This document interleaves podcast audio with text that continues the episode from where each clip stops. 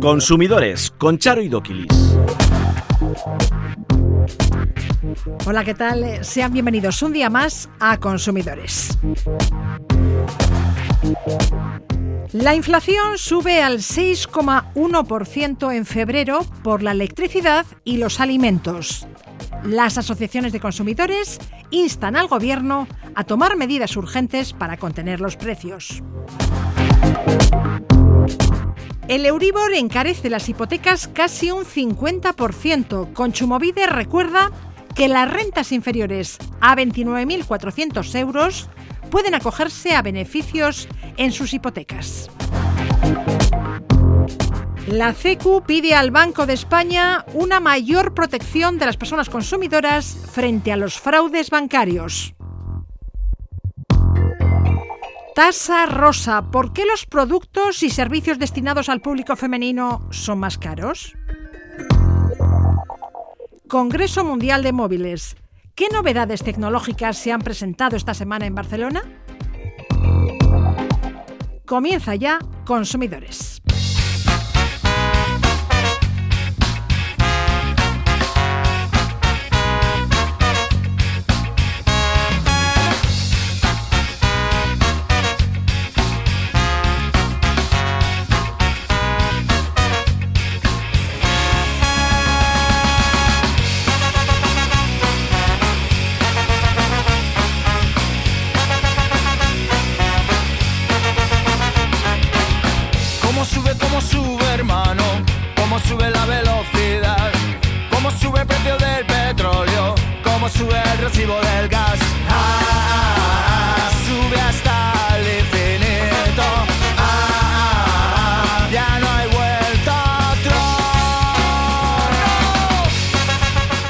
El IPC subió un 1% en febrero en relación al mes anterior y elevó dos décimas su tasa interanual hasta el 6,1%. Se debe principalmente al encarecimiento de los alimentos y de la energía. La factura de la luz del usuario medio subió un 36% con respecto a enero. El IPC en el 6,1% y la inflación subyacente, la que no tiene en cuenta para su cálculo ni la energía ni los alimentos frescos, en el 7,7%. Y el Euribor a 12 meses encara el mes de marzo sin freno aparente, al superar la cota del 3,8% este jueves, un nivel que no se registraba desde el mes de diciembre de 2008. Rubén Sánchez, secretario general de FACO Consumidores en Acción, ¿qué tal? Muy buenas. Parece que las medidas adoptadas por el Gobierno hasta ahora para contener los precios eh, son insuficientes. Bueno, claramente insuficientes. Hay que tener en cuenta que eh, la intervención que se ha hecho sobre los precios de los alimentos se ha limitado a una bajada del IVA de algunos alimentos y eso, si se hubiera cumplido a rajatabla no hubiera representado un gran impacto a la baja en nuestra cesta de la compra, pero es que ni siquiera se ha cumplido a rajatabla. en febrero detectábamos como casi uno de cada cinco alimentos afectados por la bajada del IVA no había aplicado la repercusión o estaban subiendo de precio de forma incorrecta. Ahora en el mes de marzo el número va a ser mucho mayor. En breve haremos públicos los, los datos de nuestro análisis de los primeros días del mes y por otro lado hay que seguir trabajando en el ámbito de la energía, de la electricidad. Es cierto que se han llevado a cabo medidas potentes para frenar subidas tan brutales como las que se han dado en el resto de Europa, pero insuficiente, hay que ir a más, hay que seguir llevando a cabo actuaciones y hay que potenciar que la gente conozca el bono social, porque hay muchas familias, hay millones de familias que tienen derecho al bono social, pero no lo saben y no lo piden. El ministro de Agricultura, Pesca y Alimentación, Luis Planas, aseguraba esta semana que se está en vísperas de que los hogares noten la bajada de precios en la cesta de la compra, que la tendencia es decreciente en costes y que esto se va a trasladar antes que después a los precios que llegan a las familias. Hace unos días estuvisteis con él. Eh, ¿También os dijo eso? Bueno, nosotros no estuvimos, no nos quiso convocar a esa reunión del Observatorio de la Cadena Alimentaria.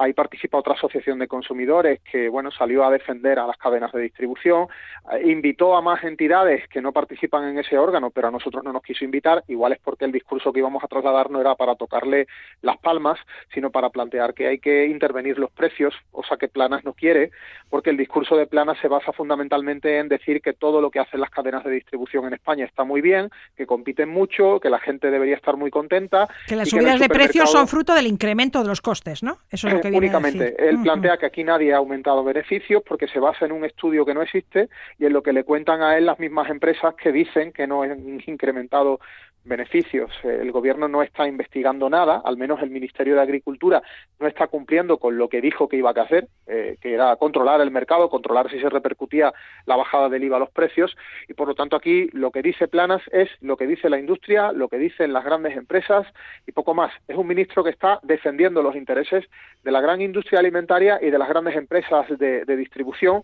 una y otra vez en esto y también para intentar frenar la regulación de la publicidad de productos eh, no sanos dirigidos a niños. Eh, el Ministerio de Consumo tiene en marcha un proyecto de norma para, para prohibir anuncios de bollería industrial y otras cosas, y Planas dice que no, que no hay que impedir que hagan publicidad. Bueno, yo no sé qué pensaría Planas en su día de la ley del tabaco y de cómo se acabó prohibiendo la publicidad del tabaco, pero creo que con un ministro con su perfil al frente del Ministerio de Sanidad, hoy tendríamos pues gente fumando en los bares y anuncios de tabaco en la tele. Pero bueno, es lo que tenemos y es lo que tenemos que criticar también, por suerte o por desgracia.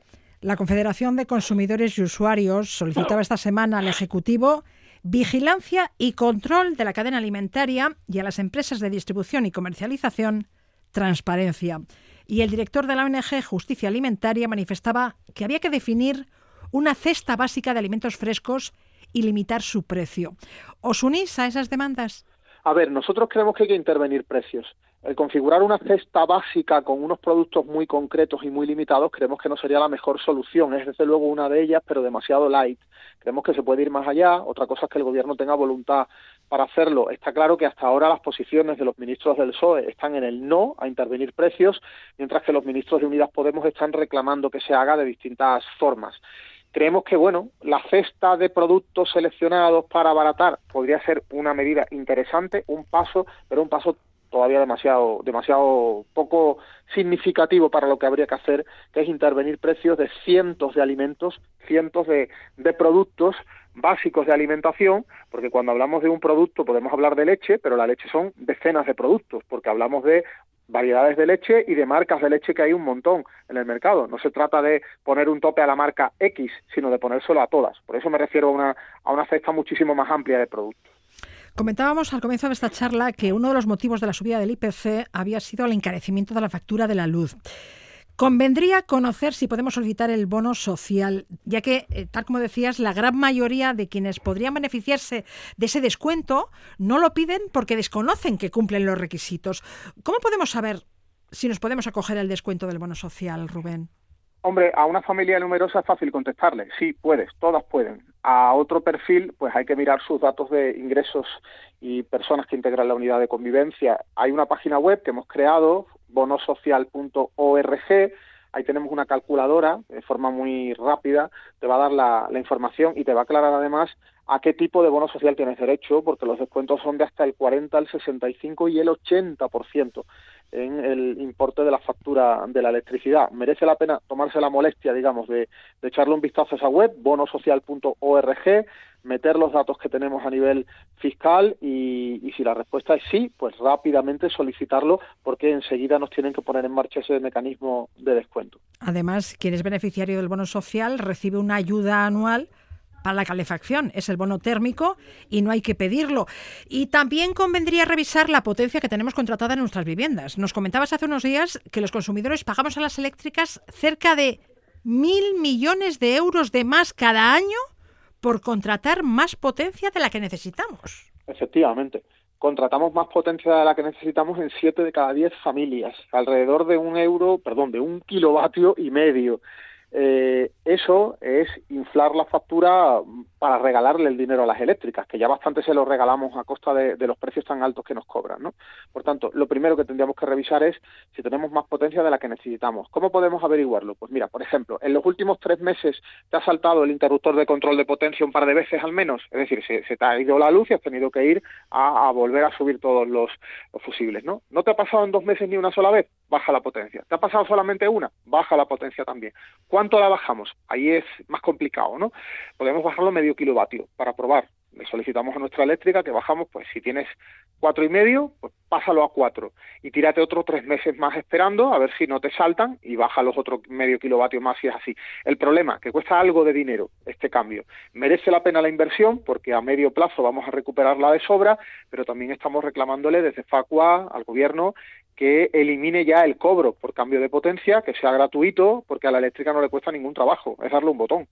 Y de la luz al gas. La TUR, la tarifa regulada de gas, sigue siendo la más económica. En el mercado libre, el kilovatio hora es hasta un 139% más caro. Por eso desde aquí le recomendamos que se pasen a la tarifa regulada. ¿Qué le ha pasado a un oyente que ha seguido nuestro consejo? Pues que al hacer borrón y cuenta nueva le han cobrado 52 euros por el consumo de un día. No entiende nada. 52 euros el consumo de un día. Bueno, se ha disgustado la compañía de gas por el cambio y le ha querido penalizar, pero evidentemente ese error o fraude hay que reclamarlo porque en un solo día no se puede consumir una cantidad tan brutal como para que nos cobren eso y a ver dónde está el error y si tienen que devolverle efectivamente toda esa cantidad. Si se ha cambiado de compañía, pues es la compañía antigua la que se lo está reclamando, que reclame, incluso que plantee que no paga la, cantidad, que eche para atrás el recibo y ponga una, queja a la empresa y si la empresa no atiende a razones, denuncia ante Consumo Vide. Aquí lo dejamos. Rubén Sánchez, secretario general de FACO Consumidores en Acción, gracias por atendernos una semana más. A vosotros, un abrazo.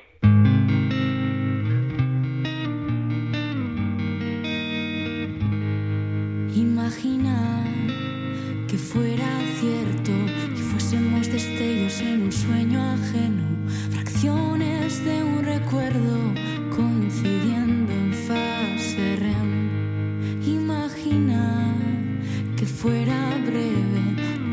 sobresalto y puede que despierte.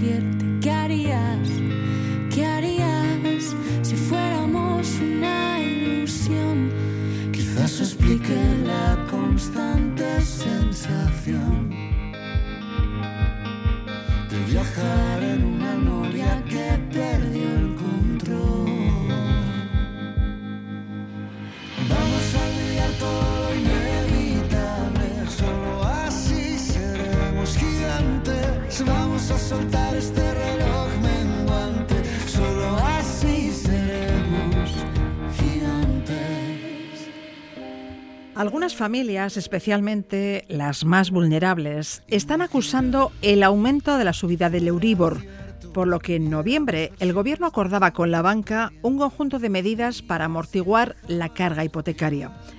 Conchumovide recuerda que las personas consumidoras con rentas inferiores a los 29.400 euros anuales y que hayan visto crecer significativamente su cuota hipotecaria pueden acogerse a estas medidas que recoge ese acuerdo. Laura la directora del Instituto Vasco de Consumo. Consumovide, ¿qué tal? Hola, ¿qué tal? Muy bien. ¿Qué medidas pueden solicitar eh, aquellos que estén pagando una hipoteca que no pueden afrontar y cuyas rentas sean inferiores a esos 29.400 euros? Bueno, las medidas pueden ir desde que se amplíe el plazo del crédito en siete años hasta un máximo de, de 40, eh, como con el objetivo de que al extender ese periodo la cuota baje, ¿no? Hasta quedar como estaba o similar a como estaba en junio de 2022, cuando comenzó esta subida. ¿no? Eh, otra medida sería directamente congelar la cuota y, por ejemplo, también hay otra, como puede ser eh, pedir el cambio de interés eh, variable al interés fijo.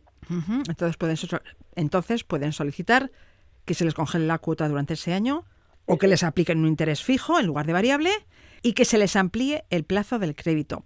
La gran mayoría de las cajas y bancos que operan en el Estado han firmado este acuerdo, este código de buenas prácticas. Luego, son de obligado cumplimiento. Efectivamente, hay que saber que los bancos que se han adherido al Código de Buenas Prácticas, que son prácticamente todos, están obligados a dar esa posibilidad a quien la solicite. Eh, nosotros desde Consumovide queremos que las personas que están en una situación difícil, pues porque les han subido la cuota de la hipoteca, eh, sepan que existen estas medidas nuevas a las que se pueden acoger. Eh, porque, como bien has dicho, el Gobierno de España aprobó ese paquete de medidas precisamente para aliviar la situación financiera de estas familias. ¿no? ¿Y estas medidas van a estar vigentes durante este año y durante el próximo? Exacto, y ahora mismo se está, de hecho, eh, mm, debatiendo o, valorando incluso que se puedan extender en el tiempo dependiendo de cómo esté la situación económica. Ya, ya. Y para solicitar que se nos congele la cuota de la hipoteca o que nos apliquen un interés fijo en lugar de variable, ¿basta con que tengamos una renta anual inferior a los 29.400 euros? ¿Ese es el único requisito que se debe cumplir? Hay una serie de condiciones que hay que cumplir. Eh, se pueden beneficiar efectivamente las personas con rentas inferiores a los 29.400 euros anuales, em, a las que les hayan subido eh, la hipoteca eh, un 30% al menos. Em, y otro requisito es también bueno, que su vivienda habitual em, no sea de un valor mayor a 300.000 euros y también existe un límite un poco superior para las familias consideradas vulnerables.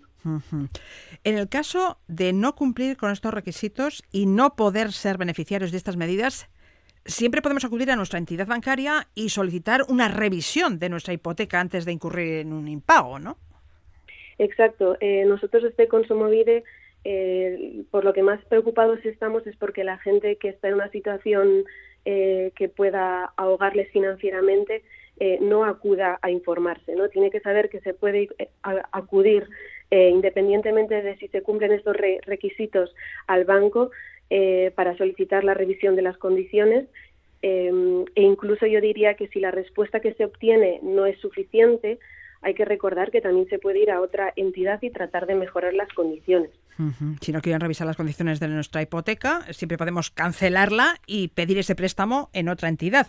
Precisamente se han eliminado durante este 2023 las comisiones para facilitar el cambio de hipoteca de tipo variable a tipo fijo y se han suprimido las comisiones para la amortización anticipada del préstamo hipotecario. Efectivamente, otras de las medidas eh, aprobadas y que están en vigor desde enero es que las condiciones de cancelación, como decías, o de amortización anticipada, anticipada son más flexibles que antes. Aconsejamos buscar información, acudir al banco eh, y buscar opciones. Bueno, ¿dónde podemos encontrar toda la información respecto a estas medidas y requisitos para acogerse a ellas? Entre otros sitios, en la web del Banco de España, en la web de Consumo Vide o, como bien eh, ya decíamos, eh, acudiendo directamente a la entidad. Laura Zola, directora de Consumovide, Milla Esker. Esker casco.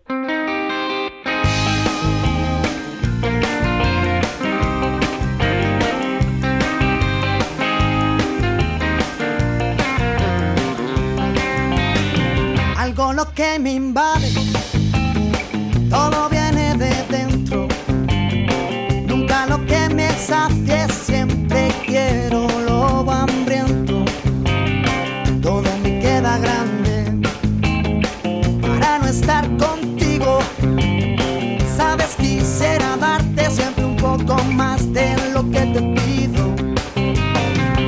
Sabes que soñaré si no estás, que me despierto contigo. Sabes que quiero más, no sé vivir solo con cinco sentidos. Este mar cada vez guarda más barcos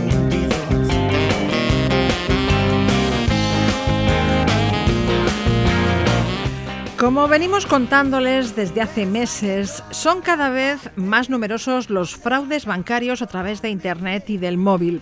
Además, no te roban 50 euros. En algún caso se ha denunciado la sustracción de hasta 8.000 euros. Y el problema es que no somos conscientes del engaño hasta pasados unos días. Miguel Crespo, abogado de la Federación de Consumidores y Usuarios CQ.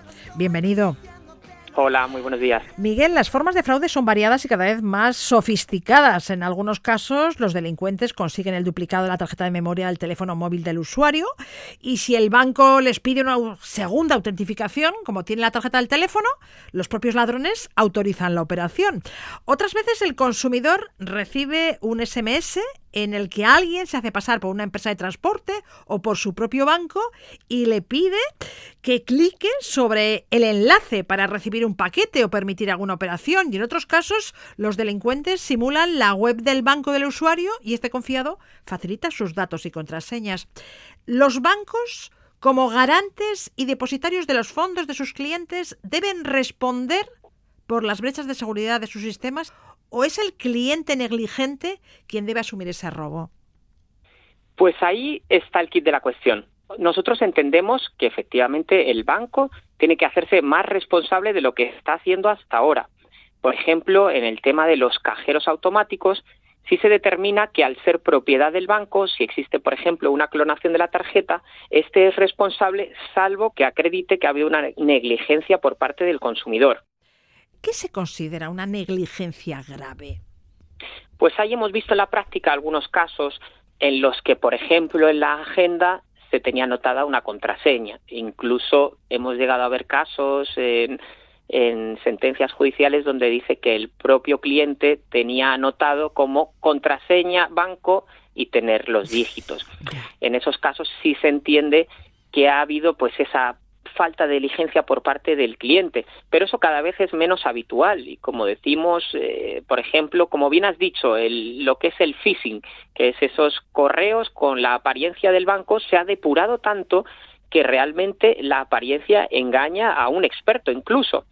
En esos casos entendemos que no cabe hablar de negligencia. El cliente de buena fe clica o sigue las instrucciones que le dan.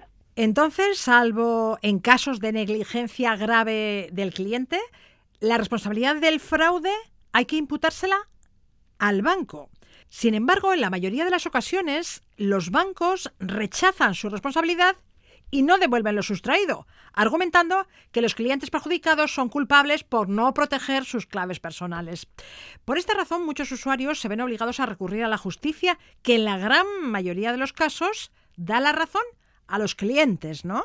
Así es, encontramos que efectivamente eh, la justicia en este caso sí es entendedora de esta situación y como bien has dicho tú, que los delincuentes van por delante de lo que es la ley y idean unos sistemas que efectivamente al usuario le resulta prácticamente imposible estar alerta más allá de unas eh, avisos básicos que puede tener en cuenta. Y en ese sentido es verdad que en la justicia solemos encontrar que se repara esa situación que por parte del banco no se ha hecho antes. A este respecto, la CECU ha pedido al Banco de España en una carta que investigue la actuación de las entidades bancarias ante estos casos y si están ofreciendo o no la protección suficiente. ¿Qué dice esa carta?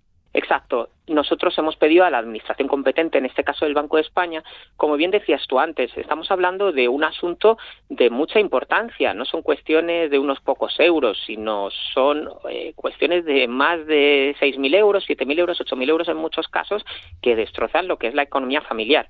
Entonces, el Banco de España, como organismo competente, la super eh, en la supervisión bancaria que de alguna forma eh, recabe información de los bancos. Lo que le hemos pedido es que nos diga qué están haciendo los bancos, qué medidas están siguiendo para prevenir estos casos. Si se están limitando, pues al tema, como has dicho, de la doble verificación o como en la práctica estamos viendo que eso lo han sorteado los ciberdelincuentes, están poniendo medidas adicionales de protección.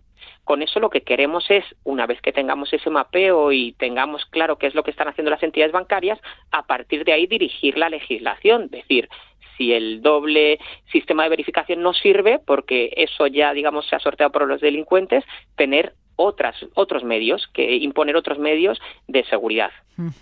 ¿Algún consejo para evitar estos fraudes? ¿Hay alguna forma de prevenir que nos dupliquen la tarjeta? Y si lo hacen, ¿cómo podemos saber que lo han hecho?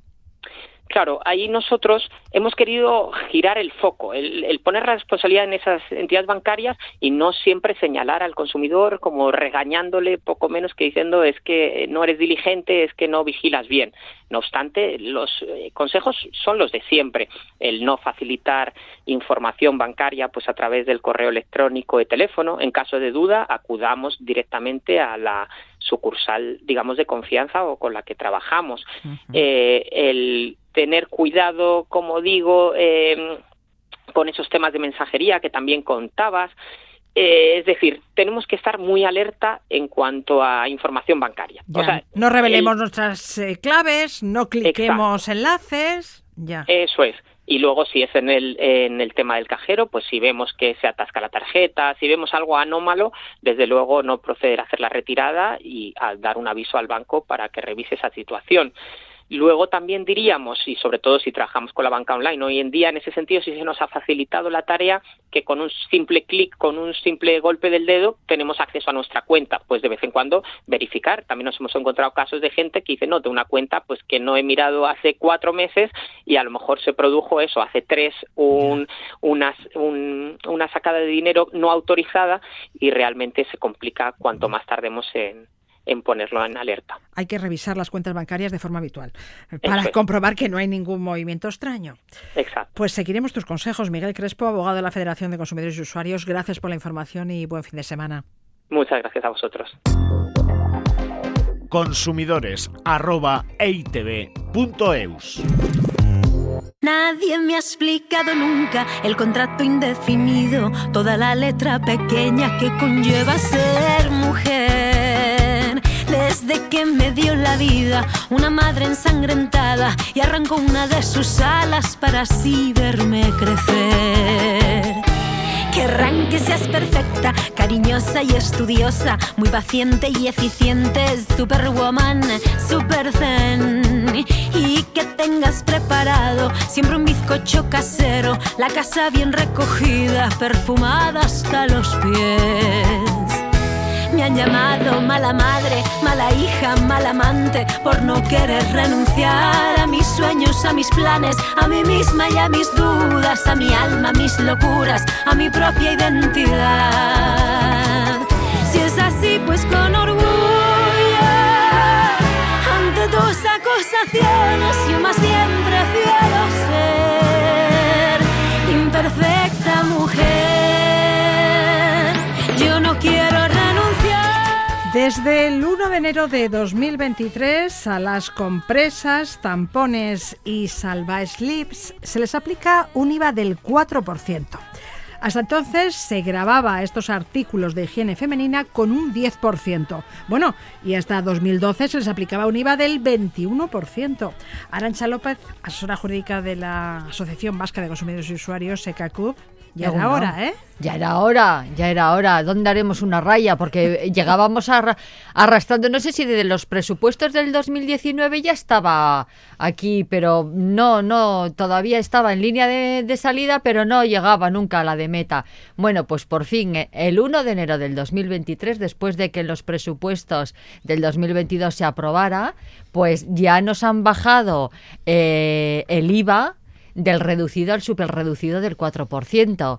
Porque claro, a ver, esto para algunas personas no es un producto de primera necesidad, pero evidentemente para nosotras las mujeres no nos queda otra. Entonces, claro, como bien has dicho, todos estos productos que has enumerado, bueno, pues han rebajado su, su IVA, además también de los preservativos y otros anticonceptivos no medicinales.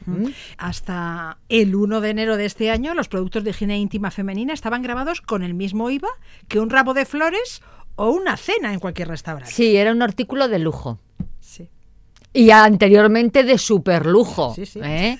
O sea que un artículo de lujo, lo, que desde luego, o sea, a ver, a mí me parecía lamentable de todas eh, formas, porque además es que, claro, eh, mm, bueno, alguien se puede reír, pero si sumamos todo el dinero que las mujeres nos hemos gastado de más en el IVA del 4 al, al 10 eh, a lo largo de nuestra vida, durante como mínimo 12-13 meses al año, pues esto es un buen dinerito. ¿eh? Entonces, bueno, pues bienvenido, aunque sea en el 2023 pero bueno, por lo menos pues ahora ya eh, se disfruta de un, eh, de un IVA mucho más acorde al objeto que, que estamos adquiriendo. Así, una caja de 48 tampones de calidad básica que costaba 2,75 euros, con el IVA del 4%, tendría que costar ahora 2,60. 15 céntimos menos. Y digo, tendría que costar Sí, porque lo muy que no buena la sé apreciación. en qué medida esta rebaja del IVA mm, la hemos notado en la cartera. No sería la primera vez que una medida similar se traduce en una subida de precios encubierta. Mira lo que pasó con la rebaja del IVA del cine. Sí, además es que como estamos ahora mismo en una tesitura económica que no sabemos muy bien qué es lo que nos pasa en el bolsillo, porque no sé ustedes, pero a mí el dinero no es que mm, lo tenga y no lo tenga, es que, o sea... mm, Yo tengo un agujero Eso en el es. bolsillo. Tenemos un agujero que en algún sitio alguien se lo debe encontrar, porque, claro, eh, esta rebaja igual no es muy apreciable. Básicamente porque estamos en una tesitura económica, como, com- como comentábamos, que no hacen más que aumentarnos los precios. Entonces, claro, como ahora esto también va a ser un producto de primera necesidad, como va a ser el, el producto alimenticio, pues esto no dejará de subir. Pero todo viene, pues eso, pues del petróleo, de la guerra de Ucrania o de lo que sea, porque ahora ya cualquier excusa es buena para, una precios. subida de Ya. precios. Y unido a esto, ¿qué me dices de la tasa rosa? Muchos artículos son más caros en su versión femenina que en la masculina y hablamos de artículos idénticos, Sí. con la única diferencia de contar con detalles o el embalaje en rosa, por Sí, ejemplo. Eso es, como, como bien dices, la tasa rosa, eh, también como, como conocido impuesto rosa, hace referencia al precio extra de los productos destinados al público femenino, que ya también tiene tela, ¿eh? En comparación con aquellos de similares características y prestaciones destinadas, por ejemplo, al mercado masculino.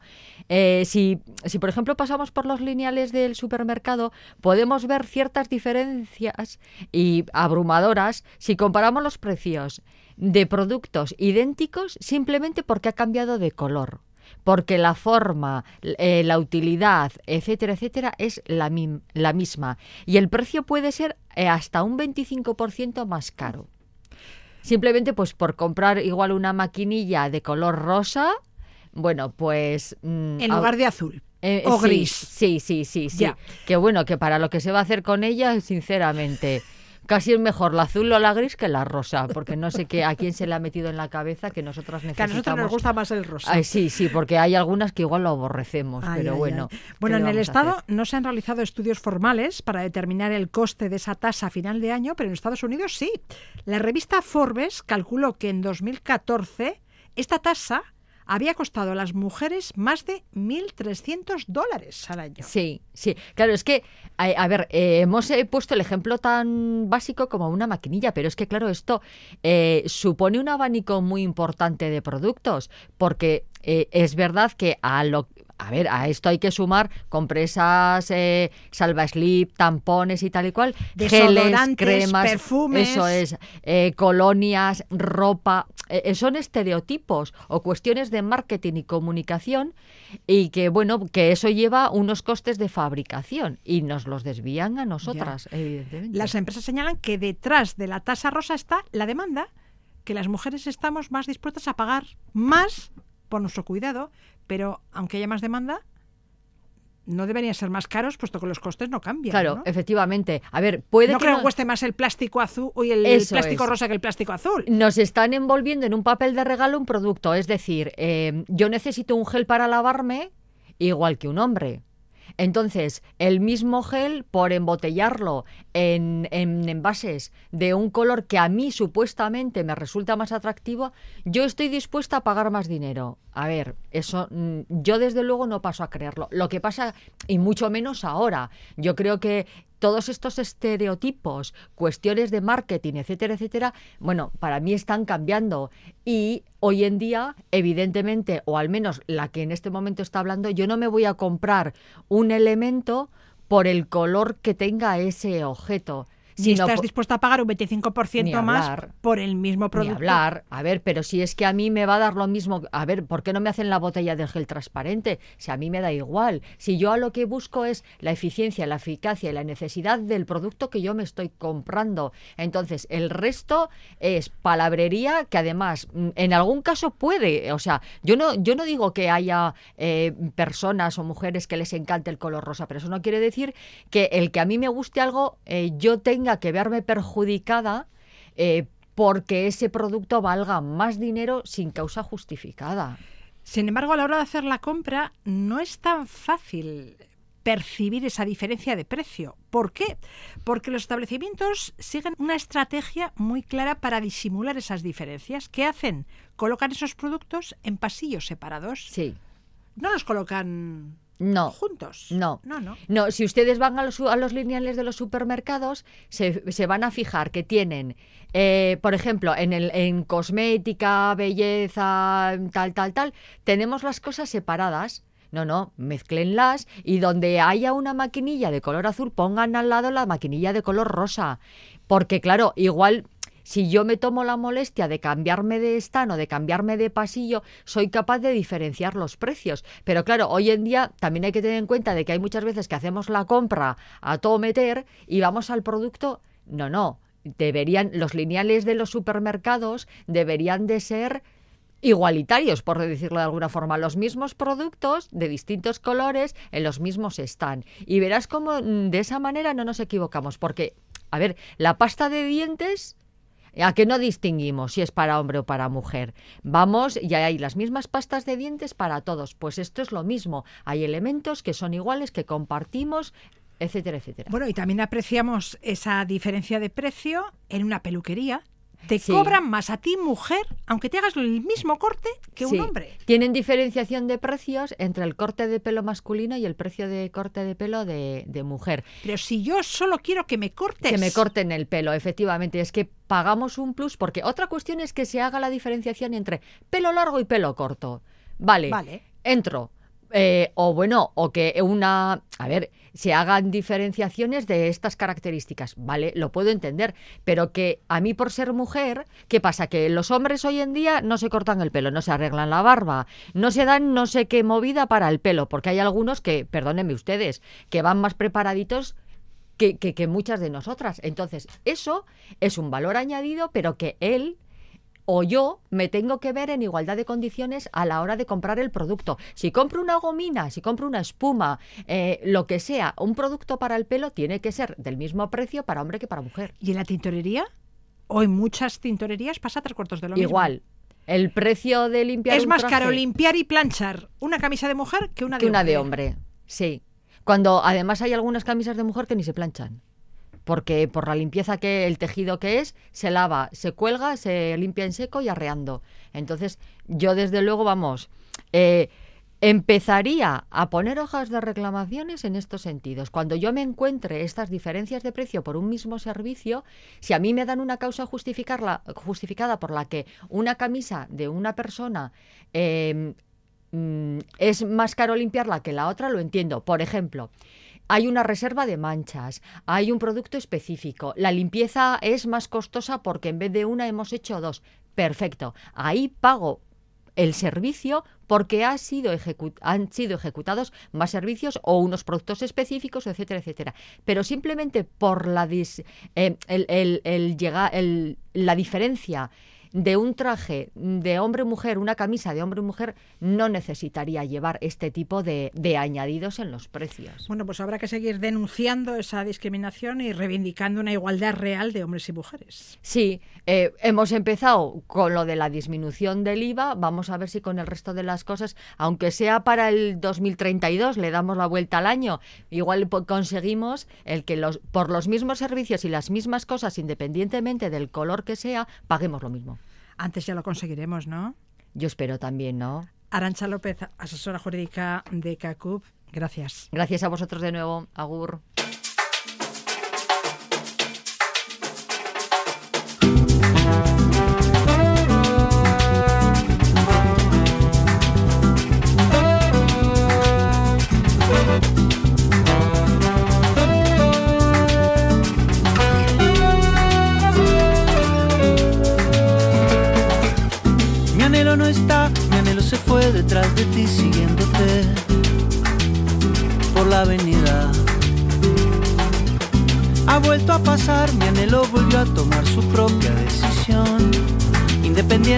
Mía. ¿Qué le voy a hacer? Se trata de ti, Venezuela y yo, ya lo sabes, opinamos diferente. Yo contigo mantengo las distancias, mi anhelo las rompe alegremente. Llévate del aire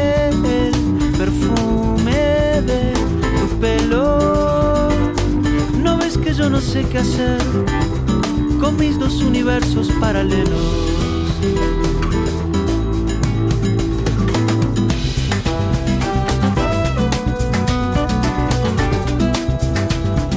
Y hablamos ahora del Mobile Congress, el Congreso Mundial del Móvil que se celebraba esta semana en Barcelona y ya sin restricciones de ningún tipo. Iruri Kenner, ¿qué tal? ¿Qué tal? Sí, pues ha vuelto a abrir las puertas de forma normal, ¿no? Digamos, porque bueno, eh, han sido unos años Difíciles. de turbulencias. Sí. Los puestos de fabricantes de móviles son los que ocupan más espacio, donde exhiben sus últimos modelos, pero el Congreso ya no es solo el lugar donde las marcas de teléfonos presentan sus novedades. Año tras año van cobrando cada vez más importancia otras empresas cuyos productos tienen que ver con el metaverso, la inteligencia artificial o la aplicación de las nuevas tecnologías en la movilidad urbana, como por ejemplo el despliegue de la red eh, 5G. Sí, eso es. Eh, es verdad que el nombre ahora resulta un poco engañoso, pero bueno, son ya muchísimas las ediciones de esta feria que originalmente, como comentas, bueno, pues era mm, un espacio en el que eh, bueno, las, empresas relacionadas con las tecnologías móviles, por un lado, presentaban bueno, pues sus proyectos tecnológicos eh, orientados a expandir redes de telecomunicaciones y luego estos últimos años sobre todo ha sido el espacio este año también, pero es verdad que no ha habido quizá tanto bombo, el espacio en que los fabricantes de dispositivos móviles aprovechaban pues todo el foco mediático que está centrado ¿no? en todo este, todo este congreso, eh, bueno, aprovechando toda esa mm, bueno, eh, maraña informativa que se iba a generar eh, pa- para la- hacer lanzamientos espectaculares. ¿no? ¿Merece es la pena visitar la feria? que este año sí este año también ha tenido ese, ese otro toque poco a poco se ha ido metiendo un poco a otras eh, a otras cosas y esta pregunta que me haces surge muchas veces no de jolín oigo hablar del Mobile World Congress no sé qué sé cuántos y merece la pena que un ciudadano de a pie como somos tú y Sí. yo eh, vayamos a visitarlo bueno pues em, digamos que es un evento que no está pensado para, para abrir las puertas al público general. Es decir, no está diseñado para que se vaya a visitar eh, en masa, sino que bueno, tiene una orientación un poco más profesional, efectivamente, ¿no? Para aquellas personas de los sectores de tecnologías móviles, de innovación, ahora también pues de inteligencia artificial, industria 4.0, metaverso, etcétera, ¿no? Entonces acuden ahí y conocen de primera mano algunas novedades y normalmente aprovechan eh, para tratar personalmente con posibles partners, posibles colaboradores, Ya, eh, clientes, proveedores, etcétera. Entonces, en el ámbito profesional es un entorno súper interesante para hacer contactos, para hacerte ver, eh, pero al final, bueno, pues es un Pero no congreso, una feria que, que con- por el nombre que tiene también se presentan productos de consumo, etcétera, pero no es especialmente interesante, ¿no? Para, bueno, para cualquier persona un poco ajena, ¿no? A Ya. este mundillo. Por cierto, ¿cuánto cuesta una entrada? Bueno, pues teniendo en cuenta que tiene esta orientación profesional, es verdad que las entradas no son, no son de precios populares, ¿no? Lo suponía, por eso te lo preguntaba. Sí, bueno, pues son eh, 800 euros la más barata 800. y que da, da acceso a la primera planta de exposición, es decir, solo a una parte del, del enormísimo eh, recinto y todas las y todos los stands, etcétera. No, con esa entrada no puedes acudir ni a presentaciones de producto, eh, ni a charlas, conferencias, nada. O sea, solo vas, ves eh, a una parte de la zona de exposiciones y te vas. A partir de ahí, 2.400 euros son las entradas, digamos, más normales, las habituales, que da acceso también a la planta de exposición y también, por fin, tienes acceso eh, a las conferencias, las mesas redondas y así. Y luego está la VIP Pass, el VIP Pass, que son 5.000 euros. Madre mía. Y aquí ya incluye, bueno, pues que te No, abren no. las puertas de oro o no Sí, sé. sí, ya te pueden masajear tiene- los pies. Sí, transporte personalizado, tiene acceso a, a salas de reuniones. eh, pues un poco más exclusivas, eh, tienes zonas de alojamiento eh, reservadas, en fin, ya es otro otro nivel, ¿no? 5.000 Pero bueno. euros los cuatro días, suponemos. Sí, sí, claro, Ah. la entrada para, para todos los días del evento, Bien, efectivamente. bien, bien. ¿no? Hombre, si estás en el, en el sector, probablemente sea una inversión relativamente pequeña, porque eh, se supone que vas a hacer negocios de Sí, mayor sí, valor, ¿no? sí, Pero desde luego que para los ciudadanos de a pie nos, nos pilla un poco lejos. Sí, sí. ¿Qué se ha podido ver en esta última edición del Mobile World Congress? Bueno, pues yo he estado, he estado, la verdad es que he estado siguiendo de cerca todos los movimientos, eh, todas las presentaciones y mira, tengo la sensación de que ha faltado un poquito de sorpresa, ¿no? Un poquito de innovación. A mí sí que me ha, me ha- me ha dejado un poco fría, la verdad, esta, ¿Te ha parecido más de lo mismo? esta edición, como más de lo mismo, sí, continuar con cosas que ya veíamos viendo, veníamos viendo, pero bueno, pues no, ahora esta otra tecnología que lleva cinco años en el mercado, pero ahora lo aplicamos a esta otra pequeña cosa del hogar, no me ha parecido que haya habido pues nada especialmente llamativo, ¿no? Es verdad que estamos en un punto en que pues toda la tecnología, la evolución digital, pues está en un ritmo que no nos podemos permitir tampoco tener grandísimas novedades mm, eh, varias veces al año, etcétera, ¿no? Pero con toda esta expectación, tantísimos eh, visitantes, tantos medios de comunicación presentes, la verdad es que yo esperaba un poquito más, ¿no? Incluso, bueno, pues que marcas eh, de mucho renombre como, yo qué sé, Samsung, etcétera, pues yo esperaba que, que nos fueran a sorprender, pero bueno, han salido cositas, algunas cosas, pues nuevos modelos de teléfonos móviles, eh, muchos relojes inteligentes y algunas cosas pues un poco más futuristas y más conceptuales como pues eh, humanoides, ¿no? Estos robots con forma humana, también con forma de perro, pero esas cosas que sí que son solo, bueno, pues conceptos, ¿no? Que, que van a ir para más adelante. Por lo demás, poca cosa. Bueno, tú en concreto, ¿qué novedades o tendencias tecnológicas destacarías? Bueno, de las cosas que he visto, eh, sí me ha parecido que tienen, bueno, pues cierta, cierto interés, sobre todo de cara a futuro, ¿no? Y a, y a una economía doméstica un poco más, más aterrizada. Eh, dispositivos enrollables. ¿Eh? móviles, Dispositivos enrollables. pantallas que se pueden enrollar. Sí que conocemos ya algunos móviles que se doblan. Sí, sí. Efectivamente, sí. ya hemos empiezan- hablado aquí de ello. Empiezan sí, a popularizarse, ahora hay más marcas que, que, lo, que lo han desarrollado y ahora ya, ya no solo se doblan, es que se, Se enrollan. enrollan. Eso es. La marca Lenovo, Lenovo Motorola, que son la misma, la misma compañía, ha mostrado eh, un móvil enrollable y un portátil Enrollable. enrollable también. La principal ventaja que tiene esta tecnología, que esto sí que me parece sorprendente, digamos que es el ahorro de espacio. Al final, bueno, pues lo, lo haces así un rollo, te Sí, metes a la sí, mochila y aquí no ha pasado nada, ¿no? Se puede plegar y desplegar y al final pues puedes tener eh, en el mismo espacio en el que te guardas un, un portátil, por ejemplo, sí, pues sí. Un, una- un ordenador enorme con tres pantallas, ¿no? Por, por algo así, guardarlas en, en la mochila, ¿no?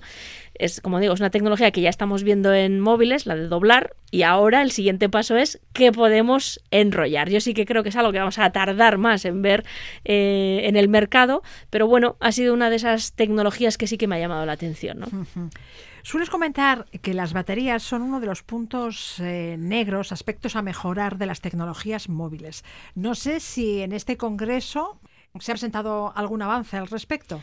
Sí, tenemos, eh, pero en el sentido de que son. eh, a mí siempre me parece que efectivamente es, es el, el punto débil de los móviles. No están evolucionando a una velocidad eh, rapidísima, pero las baterías es que cada vez nos aguantan menos, la tenemos Sí. que estar cargando una o dos veces al día, ¿no?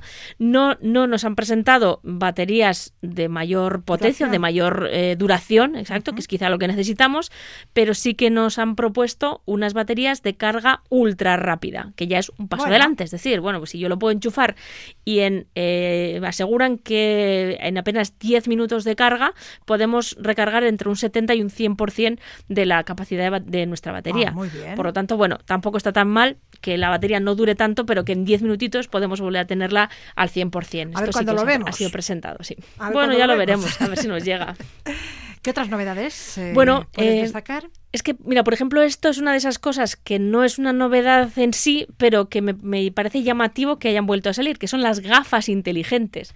Estamos hablando de que eh, es que hace 11 años Google sacó unas eh, Google Glass, que eran unas gafas inteligentes que te permitía hacer llamadas mm, con las, con las gafas, tenía un pequeño me quiere cristal sonar, me quiere sonar, sí, sí. que te permitía ver cosas con realidad aumentada, en fin, algo que no, no parece que evolucionara mucho, no terminaron de salir al, al mercado masivo y ahora, 11 años después, la marca Oppo ha sacado eh, el modelo Air Glass, que tienen más o menos estas mismas funciones, pero entiendo que mejoradas, ¿no? Xiaomi también ha lanzado un producto muy similar. Mm, ahora ya no son tan futuristas, son gafas, pues que aparentemente son gafas normales.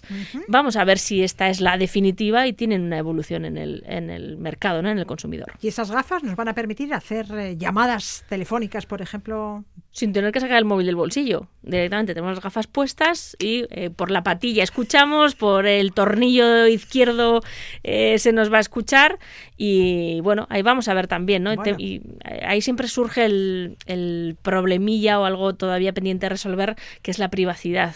¿No? Porque al final con unas gafas puestas que puedas hacer grabaciones de audio, incluso sacar fotos, bueno, pues ahí siempre eh, surge un poco la duda de, de, hasta dónde no se puede llegar con, con, esa discreción y esa comodidad. ¿no? Uh -huh.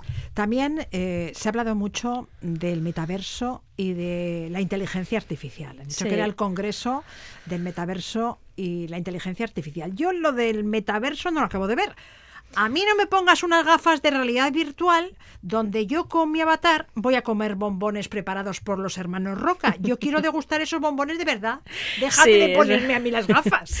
Es verdad que es también uno de, lo, de los puntos flacos del metaverso, ¿no? No se termina de ver una aplicación real útil, práctica, que no podamos hacer con otras tecnologías o de manera presencial, ¿no? También creo que necesita, necesita bastante recorrido. La inteligencia artificial también creo que requiere de mucho, de mucho recorrido. Se ha hablado, por ejemplo, de las redes 6G que también nos pilla un poco lejos porque sí. todavía se están desplegando las redes. La 5G. La mayoría de nosotros no tenemos ni 5G y ya están hablando de a ver cuándo sale la 6G. Oye, vamos a hablar de cosas ya que nos afectan a eh, bueno, pues a los ciudadanos de a pie, ¿no? A los a, bueno, a lo, aquí a los mindundis que, que no uh -huh. que no estamos, ¿no? En esas eh, bueno, pues élites tecnológicas, ¿no? Y la tecnología también se utiliza para mejorar nuestras vidas, nuestra salud. Me contabas que se ha podido ver un exoesqueleto que ayuda a caminar a aquellas personas con paraplegia. Exacto. Yo creo que eso lo he visto en algún programa de televisión. Sí, eh, se ha visto. De hecho, ahora mismo del World Congress también hay algún vídeo que circula por ahí de una persona parapléjica con, bueno, pues con, con, con la silla de ruedas, con la única posibilidad de desplazarse, por ejemplo, en silla de ruedas, y que poniéndose, bueno, pues esta estructura rígida uh -huh. Y también pues una mezcla de, de, tecnología a nivel de hardware con también inteligencia artificial que va aprendiendo de, de sus propios de sus propios movimientos, eh, bueno, pues le ayuda a mantenerse en pie y a caminar, ¿no? A cierta velocidad y con cierta soltura. La verdad es que son cosas sorprendentes y a mí me encanta que la tecnología se utilice para este tipo de para este tipo de, de, de avances tecnológicos. Antes me comentabas también que habían presentado patinetes que previenen accidentes. Sí, sí, eso? son, son, patinetes con una gran cantidad de sensores, con estabilizadores que detectan pues cuando estás perdiendo el equilibrio, cuando bueno pues eh, eh, no estás eh, circulando recto y entonces evitan o tratan de impedir eh, que se que te caigas, ¿no? En, el, en caso de que bueno pues no, no, tengas cierta estabilidad y son cosas que, que están bien, ¿no? O sea, yo creo que son cosas interesantes. Y otro aspecto que también se ha mencionado mucho en el eh, durante el Congreso son pues eh, medidas que eh, han desplegado las grandes compañías eh, tecnológicas en el ámbito de la tecnología verde, la sostenibilidad, la ecología. Yo creo que estas cosas son, son muy interesantes, eficiencia energética, ahorro, muy necesarias está por ver luego su implementación y su impacto, pero me parece interesante ¿no? que haya esta, esta conciencia por parte de, de, gigantes como, como los que se han presentado en esta, en esta feria. ¿no? Son novedades tecnológicas que próximamente estarán en nuestras calles y en nuestras vidas. Irri Kenner. Es que ricasco. Suey. Agur.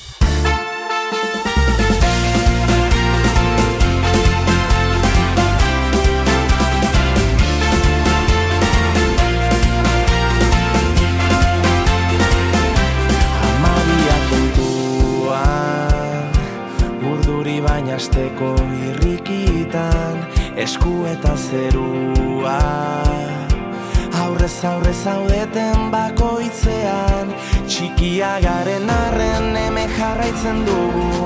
Esta semana se han entregado los premios Gastea. ETS, en Tol Sarmiento, conseguía dos galardones, el de Mejor Artista y el de Mejores Seguidores.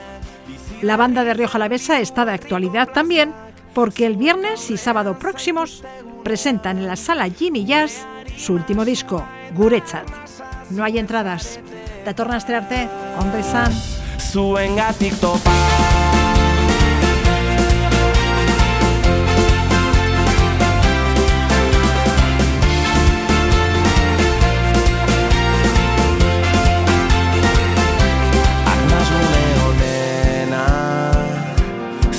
Zuekin elkar banatzen duguna Itzik ez dugunean. Zuek zarete gure oi hartzuna Argiak lertu dira eta gozamen izerdi Zure estatzen ditugu sormenaren lurrak Dena aztuko dugu